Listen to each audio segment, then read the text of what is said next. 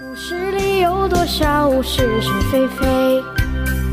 故事里有多少非非是是？《侍卫官杂记》，作者宋乔，由事了播讲。故事里的事，说不是就不是，是也不是。故事里的事，说是就是，不是也是。今天起。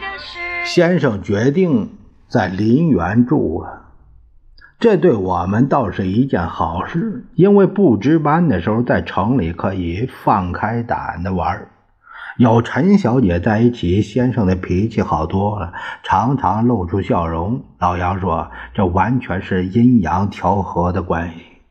上午，先生进城，一到曾家岩，先拨一个电话给陈小姐，叽叽哝哝的说了半天的话。下午还不到三点钟，我们就跟先生回到了林园。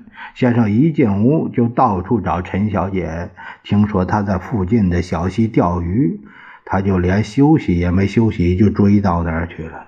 远远的，我们就看见陈小姐穿着白绸衬衫和蓝绸的长裤，头上还戴着一顶大草帽，斜坐在树荫下，一手拿着钓竿，看样子比夫人自然的多。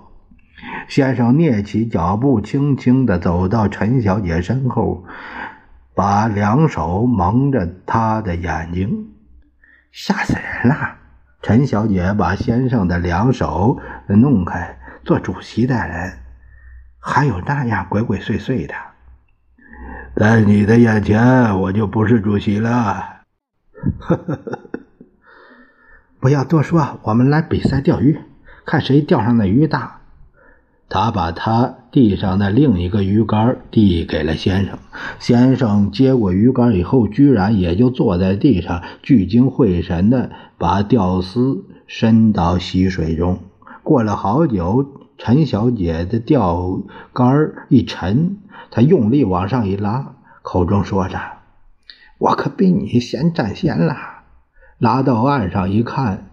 原来是一条三四寸长的小泥鳅，他撅着嘴对先生说：“恐怕是你赢了，你一定会钓到更大的鱼。我真倒霉，半天钓了一条破鱼。”先生笑呵呵地说：“看我的，钓到一条大鱼，今天晚上准吃。”他笑声未绝。手中的钓竿也往下一沉，他两手使劲抓着钓竿往后一甩，啪的一声，好像是一条大鱼。再一看，原来是一只乌龟。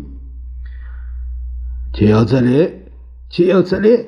先生脸气得通红，陈小姐却笑得弯下腰去，一手掏出手绢擦着笑出来的眼泪。这下你输了，连鱼都没钓着。看到陈小姐的笑脸，先生也就不发脾气了。我们还是回去吧。他用手挽着她的手臂。其实乌龟有什么关系？你是日本留学生，应该知道有好些日本人的名字都带“龟”字。嗯，呵呵呵。先生笑起来，老杨和我在他们身后相互挤眉弄眼儿，谁也没敢笑啊。说不是就不是，是也不是。故事里有多少是是非非？